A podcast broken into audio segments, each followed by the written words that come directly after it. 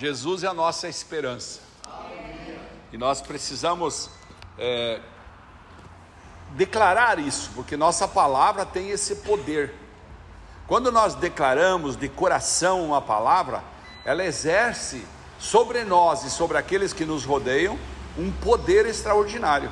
Então é preciso declarar que Jesus é a nossa esperança, Ele é o Deus de recomeços, Ele é o Deus de perdão, Ele é o Deus de misericórdia. Por isso a gente clama sempre pela misericórdia dele, porque misericórdia é na realidade uma palavra que envolve o perdão, a compaixão, envolve o amor, envolve o, de, o esquecer o passado, viver bem o presente com esperança no futuro. Então, eu quero falar um pouquinho rapidamente, porque não temos aí tanto tempo, mas é, sobre algumas limitações que explodem com o testemunho da gente. Nós estamos essa semana construindo algo em cima de ter um testemunho aqui na terra verdadeiro. Falamos lá no culto três semanas atrás sobre sermos sal da terra, depois falamos sobre sermos luz do mundo. E recentemente a pastora, no último culto de domingo, a pastora Camila, falou sobre nós exalarmos um cheiro de amor, um cheiro da verdade, um cheiro da presença do Espírito Santo em nossas vidas, e disse que quando a gente é hipócrita, a gente é que nem os fariseus que Jesus é, é, confrontava, disse também que a gente é como um sepulcro caiado, que é pintado de branco por fora, a gente tem uma imagem, a gente mente muito bonito, mas dentro da gente, a gente é um poço de podridão, e que quando abre um pouquinho a tampa, pela boca da gente, como diz Jesus, sai do nosso coração as coisas podres que estão armazenadas, e então o nosso testemunho aqui na terra fica comprometido. Eu quero falar um pouco sobre essas coisas que. É, limitações que explodem com o testemunho da gente. Os testemunhos da gente, você imagine uma, uma granada jogada aqui no nosso meio agora, ela machucaria quase todos nós. E assim é quando a gente, é, é, é, a gente erra no testemunho, quando a gente é, fala uma coisa que não devia falar, pratica outra que não devia praticar, e quando a gente mente que a gente é crente, né? e é disso que a igreja está tentando ensinar a todos nós.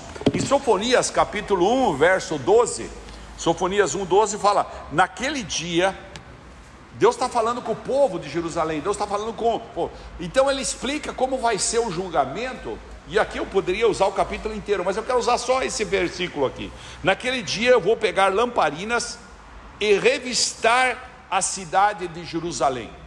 O que, que ele está dizendo? Eu vou pegar lamparinas, né?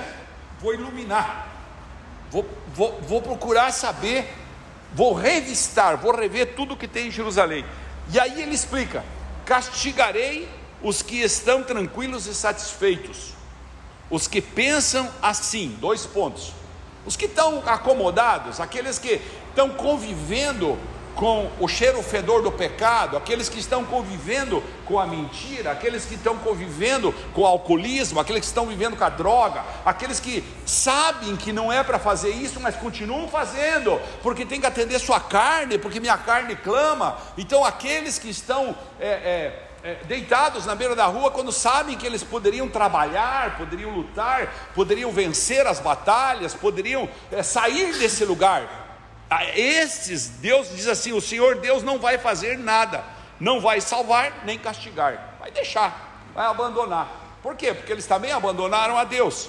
Então, quem pensa que Deus não vai punir os que os que limitam as suas ações e se conformam e acomodam-se em suas más condutas, estes são aqueles que vão cair na mão de Deus. A pastora sempre usa um versículo que está lá em Hebreus, né? Capítulo 10, versículo 31, que fala assim: Que coisa terrível é cair nas mãos do Deus vivo. Que coisa terrível. Cair na mão do demônio, você tem chance de conquistar a autoridade através do seu arrependimento, através da sua, da, da sua é, retorno, do seu temor ao Senhor, melhor falar assim. Você tem condições de voltar e dizer: Deus, eu vou recomeçar, acabou aqui e tal. Então você, você caiu na mão do demônio, você pode dizer para ele: sai de mim, demônio. Mas cair na mão de Deus, ah, aí tem toda uma história para você entender. É por isso que os maus testemunhos explodem a nossa vida, tornam-nos frangalhos, tornam-nos pedaços. Então, eu quero ler um pouco mais de Hebreus, eu vou chegar nesse versículo de novo. Mas vamos pegar lá a partir do versículo Hebreus 10, 26. Vamos até o 31. Só preste atenção. Pois se continuarmos a pecar de propósito, ou seja, se você continuar e eu continuar, nós continuarmos com a mesma vida, todos os dias errando, errando, acomodado, achando que os outros são culpados do nosso problema, que o nosso passado, que não sei o que, essas coisas. Se continuarmos a pecar de propósito, depois de conhecer a palavra de Deus, já, aqui está escrito conhecer a verdade, né? Já não há mais sacrifício que possa tirar os nossos pecados, está escrito aqui. Pelo contrário, resta apenas o medo do que acontecerá Medo do que? Do julgamento, do fogo violento que destruirá os que são contra Deus. Paulo continua, não, não é Paulo, né? Hebreus é, é um, um autor desconhecido. Quem desobedece à lei de Moisés é condenado sem dó à morte. Se for julgado culpado, depois de ouvido o testemunho de duas pessoas, pelo menos, como é que era na lei? Chamava-se duas pessoas e falava: Esse cara fez isso. Fez, manda matar. Matar na hora. Essa é a lei. Então, o que será que vai acontecer agora com aqueles que desprezam o Filho de Deus? E consideram como coisa sem valor o sangue da aliança de Deus que os purificou. O que, que, vai acontecer comigo e com você se nós desconsiderarmos? Todos os dias a igreja dá uma palavra para essas pessoas que vêm almoçar aqui. Se eles continuarem tratando isso com. Ah, não estou nem aí. O problema é nosso? Claro que não, o problema é deles, porque está escrito aqui, ó. O que será que vai acontecer com que os, os que desprezam o Filho de Deus e consideram como coisa sem valor o sangue da aliança de Deus que os purificou? Quando se arrepende, se purifica, mas daí depois, nós vamos agora, fim de semana, fazer a ceia no domingo. Como nós tratamos, com que temor isso? E o que acontecerá com quem insulta o Espírito de Deus que o ama? Imagine como será pior ainda o castigo que essa pessoa vai merecer. Melhor, Jesus sempre fala isso: se você tem um mau testemunho, melhor era lhe amarrar uma pedra no pescoço e ser jogado no mar. Uma pedra de moinho, sabe pedra de moinho daquelas da antigo? Sabe, senhor Irnia, aqueles moinhos antigos de milho? Amarra uma pedra de moinho e joga lá. É isso que Jesus está falando. No versículo 30 fala: Pois sabemos quem foi que disse. Quem foi que disse? Eu me vingarei, eu acertarei contas com eles. E quem também disse: O Senhor julgará o seu povo? Está escrito na palavra, foi Deus. E aí Paulo completa, dizendo: Que coisa terrível é cair nas mãos do Deus vivo. Diga comigo, a coisa terrível. Cair nas mãos, do Deus vivo. Melhor é se você não tivesse vindo ouvir essa palavra, tá? A sua autoridade, a sua autoridade para ser um testemunho legítimo está naquilo que você venceu dentro de você.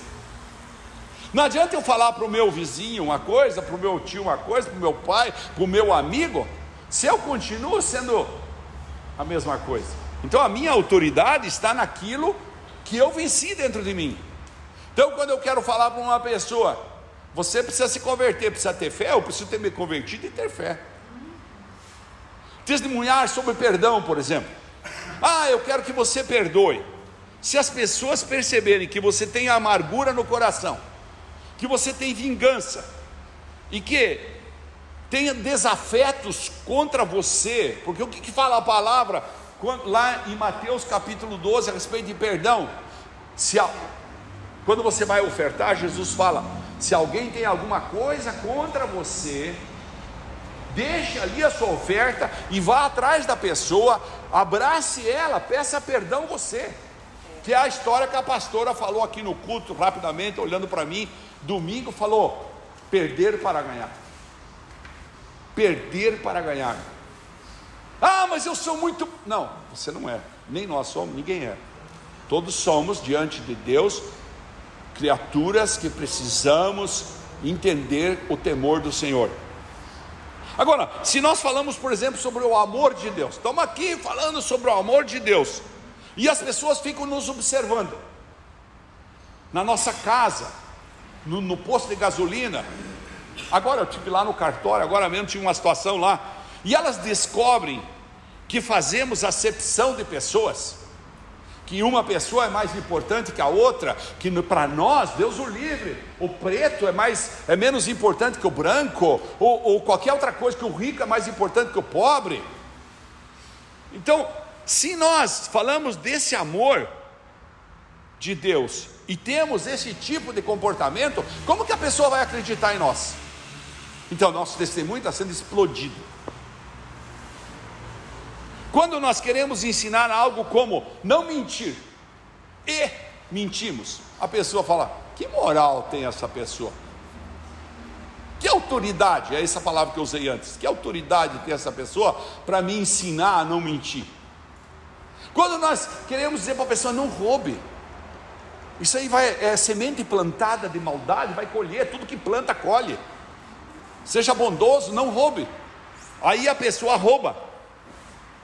E o outro está vendo, fala, mas você está me ensinando a não roubar, mas eu vi você pegar ali. E que dizer da boca grande que costuma caluniar os outros, falar mal? Aí a pessoa fala: Não, você não deve falar mal dos outros, você deve se comportar, você deve. Só que ela calunia os outros. Daí que, que autoridade a pessoa tem? Entendem o que eu quero dizer sobre testemunho? Tem que ter autoridade para ter testemunho. Aí você fala para a pessoa: Ó, oh, você deve orar, mas a pessoa nunca estiver orando na vida. Você vai orar lá. Não, venha orar. Você deve jejuar, mas a pessoa nunca está aqui, nunca está jejuando, ou não importa que não esteja aqui, mas não jejua, não busca o coração de Deus. Aí você disse para outra pessoa: escute, pare de criticar os irmãos, Pare de criticar o pastor, pare de criticar, mas é o primeiro a sair da porta e criticar, ir lá na internet e pegar os posts e mandar. Então, o que eu quero dizer com isso? Temos que ter uma convergência, diga comigo, convergência. convergência. O que é convergência? É, é, é, é, é Eu vou explicar para vocês, você vai entender o que é convergência. Tá? Se nós andamos lado a lado, vamos andar para lá, passar aqui pelo altar, andamos lado a lado, eu e o Fábio, nós estamos andando em convergência, nós estamos sempre no mesmo sentido. Agora, o Fábio vai para lá e eu vou para cá. Isso não é convergência? Entende? Pode ir lá, obrigado, Fábio. Então, essa convergência entre o que falamos aos outros, o que queremos mostrar com nossa imagem maravilhosa que está lá nas redes sociais, ou então no dia a dia, e o que? Nossas ações. Nossas ações têm que andar em convergência. Nossas ações têm que corresponder ao que nós falamos, ao que nós testemunhamos. Ao contrário disso, nós explodimos o nosso testemunho, nós aumentamos a distância entre nós e Deus. Então, às vezes a gente pensa assim: eu quero ir para Deus, ah, eu agora vou para Deus. Só que nós andamos em divergência, não convergência. É o contrário. A divergência é: eu vou para cá porque aqui satisfaz a minha carne, mas eu falo para os outros ir para lá porque lá vai para perto de Deus. Então, que testemunho é esse que eu estou dando? E você precisa entender que tudo isso que eu li lá em Sofonias, isso que eu li aí em Hebreus, significa exatamente o pecado que você está fazendo, eu estou fazendo, que nós estamos fazendo, quando nós testemunhamos uma coisa, então nós somos explodidos. Você nunca vai atingir o seu potencial como ser humano se não existir tensão na sua vida, se não existir pressão na sua vida, se não existir disciplina. Deus ama os disciplinados, que são os que têm temor, os aqueles que chegam e falam: peraí, isso é de Deus? Então eu quero. Isso é de Deus? Não, então não quero, não faço. Não faça e pronto. Há pressão para não fazer. Mas é uma pressão que você precisa decidir, porque Deus não decidiu que é que ele vai pressionar você. Ele é amor. Mas ele permite que você se autopressione para você andar de acordo com a palavra dele. Nós sempre vamos encontrar limitações. Preste atenção nisso. Ao longo da nossa vida, das nossas vidas, e quando damos a elas um poder maior do que realmente são, que elas têm, a limitação. Ah, mas o senhor não sabe o que eu sofri no passado. Eu fui abandonado, eu fui traído por minha esposa, eu fui traído por meu esposo, eu, eu, eu apanhava, eu. Filho, filha, todos nós passamos por situações que são é, que podem nos fazer desmanchar nossa vida, ou podem fazer com que cicatrizes se transformem a nossa vida numa luz, Aleluia. num sal, num perfume. Amém. Tivesse possibilidade, ia contar aqui para vocês quantos testemunhos eu tenho. Não existe isso. Então, sempre que você encontrar limitações ao longo da sua vida, quando você vai dar um poder maior para ela, ah, mas é porque eu estou com dor aqui, daí eu não vou caminhar. Eu sei porque eu falo do meu joelho. Hoje, quando eu saí daqui, depois que eu vim orar na igreja, eu cheguei, até chegar na, na, na hora lá, foi pegado. Depois passou, eu fui para casa. Mas nós, se nós dermos maior valor do que realmente as limitações têm, nós acabamos por abrir mão dos sonhos, nós acabamos por abrir mão dos desejos de Deus para a nossa vida, e daí nós ficamos apontando o dedo para Deus. Deus, ó, ó, aqui, ó, Deus, ó, presta atenção, ó, ó, ó, o Senhor permitiu que eu ficasse pobre, e porque eu sou pobre, eu não posso, não, porque eu sou pobre. Se a pastora Raquel e eu ficássemos pensando nisso 50 anos atrás, quando nos encontramos, nós estávamos, quem sabe, morando na rua. Mas nós decidimos entender que não há nada maior do que Deus na vida de uma pessoa. Existem sonhos, desejos que Deus colocou no coração de cada um de nós, independente da circunstância que estamos vivendo hoje, que precisam ser valorizados mais do que as nossas limitações. Compreenderam? Deus não quer te dar o que você gosta. Ele não quer te dar o que você gosta. Olha para quem está do teu lado e fala: Deus não vai te dar o que você gosta. Deus não vai te dar o que você gosta. É duro isso, mas é verdade. Deus quer te dar o que te faz crescer. Quem sabe num determinado momento da sua vida, e aqui eu falo para aqueles que vão almoçar ali embaixo, num determinado momento da sua vida, você abdicou, você abriu mão de sofrer. E falar, é muito mais fácil viver na rua. Eu, me dão de comer. Me, me, me... Não, é muito mais fácil do que pegar uma enxada e limpar feijão. É muito mais fácil viver na rua do que dizer, me dá uma vassoura dessas aí da, da, da como é que é o nome da firma que faz limpeza aqui, ó? Ambiental, eu vou varrer, como eu vejo aí as coisas, eu vou trabalhar, vou parar de beber, vou não sei o quê. Porque num determinado momento da vida, Deus quis te fazer crescer e você abriu mão do crescer e preferiu acomodar-se.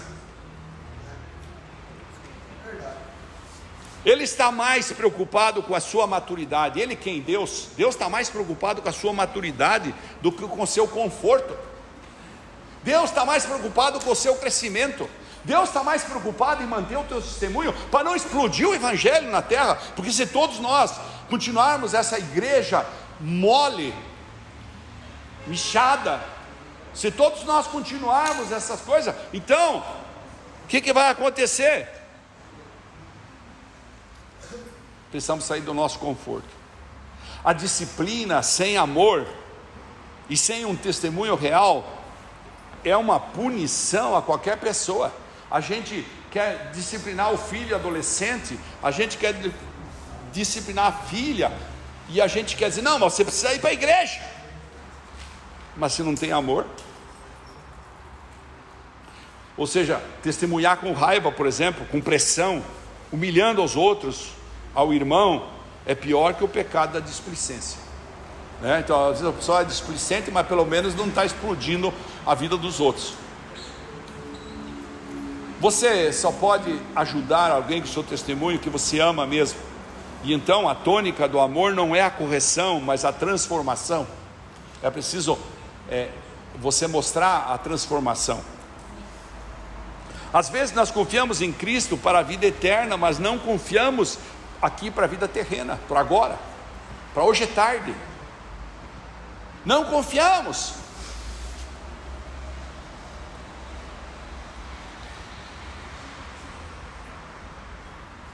Sabe, os grandes, os grandes feitos da humanidade, todos, pode, pode analisar um por um, os grandes feitos da humanidade é, nasceram em pessoas inconformadas com a sua situação. Enquanto você estiver conformado com a sua situação, convivendo e acostumando, como eu sempre explico, do mau cheiro, né?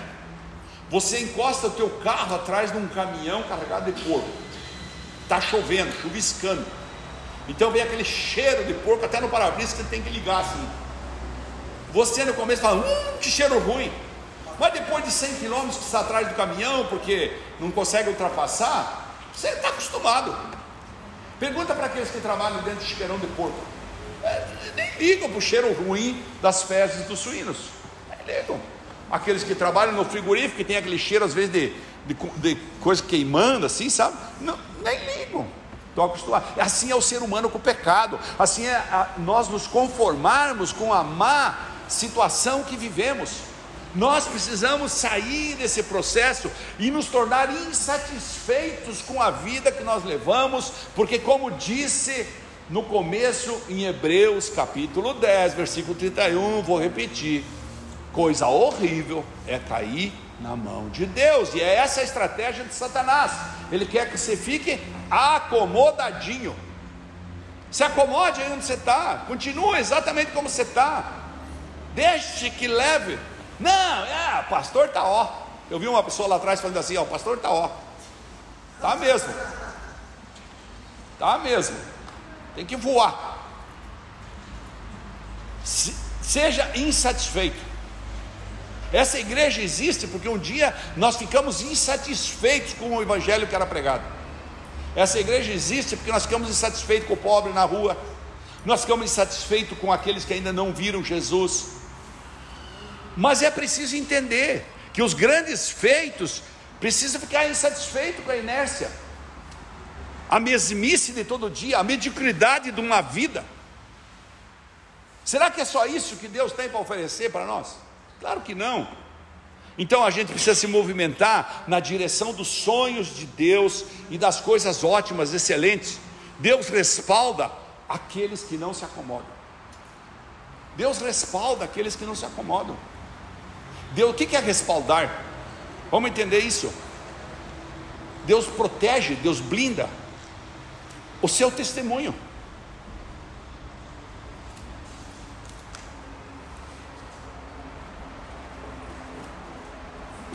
Vamos ficar de pé, por favor. Temos ainda seis minutos. Vamos pôr uma canção aqui. E a terceira lá, né? Tá. Quero convidar você a meditar depois sobre essa palavra. Vai lá em Hebreus capítulo 10, leia o capítulo inteiro. Vai em Sofonias capítulo 1 e leia inteiro. Você vai entender a importância que nós, nós precisamos levar a sério o testemunho e sair da mesmice, para que nós possamos ser galardeados no dia que chegarmos na, na, na, no julgamento eterno.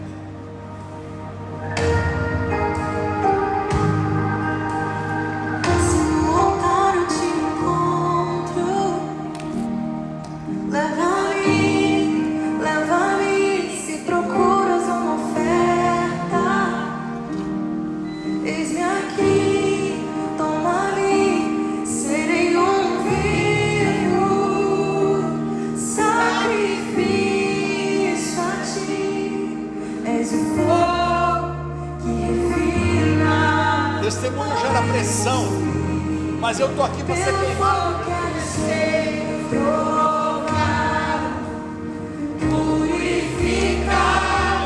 Diga para ele, eu quero ser purificado